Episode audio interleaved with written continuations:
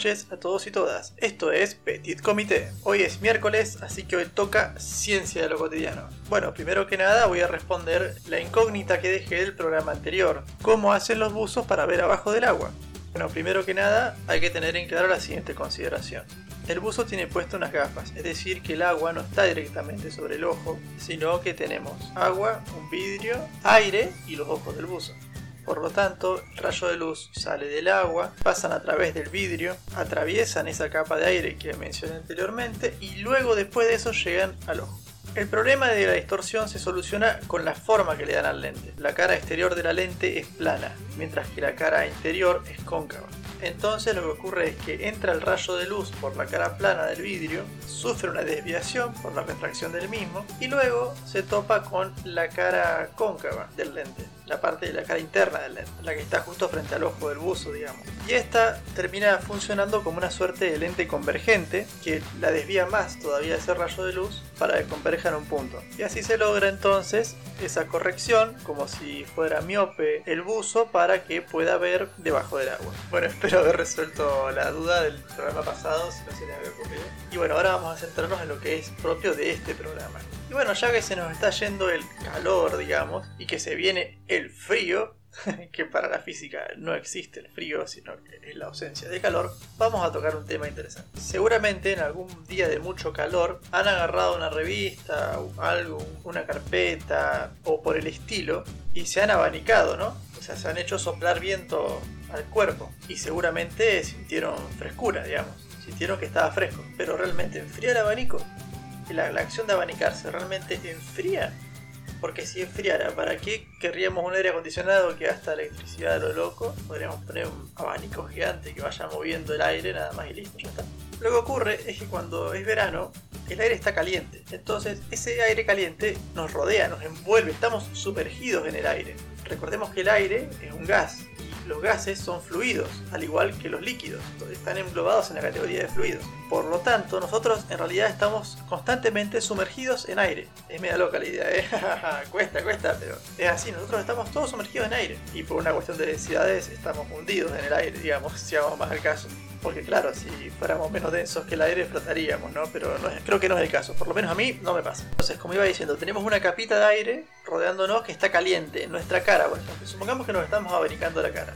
Tenemos una capita de aire caliente tocándonos la cara. Esta capa de aire funciona como un aislante que impide que nosotros eh, sigamos perdiendo calor, que, que podamos cederle calor al ambiente, digamos. Ahora bien, cuando nosotros estamos quietos y el aire a nuestro alrededor también está quieto, ese aire que tenemos en la cara, si es aire caliente, es desplazado muy lentamente hacia arriba por otro aire que está menos caliente y en consecuencia es más denso, digamos. O sea, por aire que coloquialmente diríamos que está frío.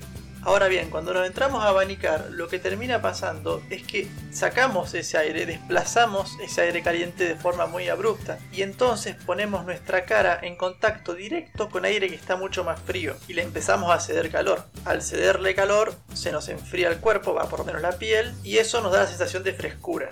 Ahora bien, si esta acción de abanicarnos lo hacemos en vez del aire libre, por ejemplo, lo hacemos adentro de una sala, en un lugar cerrado, lo que vamos a estar haciendo en definitiva es ir robando el aire fresco que hay en la sala y nos lo vamos a estar echando a nosotros y le estaríamos cediendo a la sala, al medio circundante, el aire caliente. Por lo tanto, si estás en una sala con otra persona y esa persona se empieza a abanicar, prepárate porque esa persona está refrescándose con tu aire fresco y te va a lanzar el aire caliente.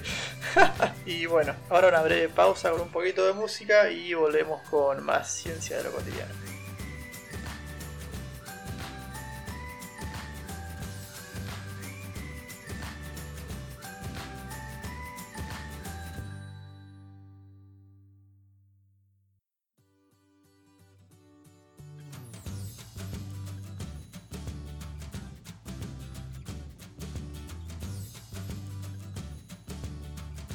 Bueno, pero ya el calor se nos está por ir, digamos, ya se viene el invierno, ¿eh? el fresquito ahí, el pico del coronavirus. Pero bueno, de eso hablaremos en el programa del viernes. Ahora centrémonos en una cuestión muy loca. ¿Puede existir el hielo caliente? La respuesta obviamente les va a sorprender, o tal vez ya no tanto, considerando que en este programa se desafía constantemente al sentido común. Y esa respuesta es sí. Primero pensemos en qué es el hielo. El hielo es el estado sólido del agua de la sustancia conocida como H2O, o sea, agua.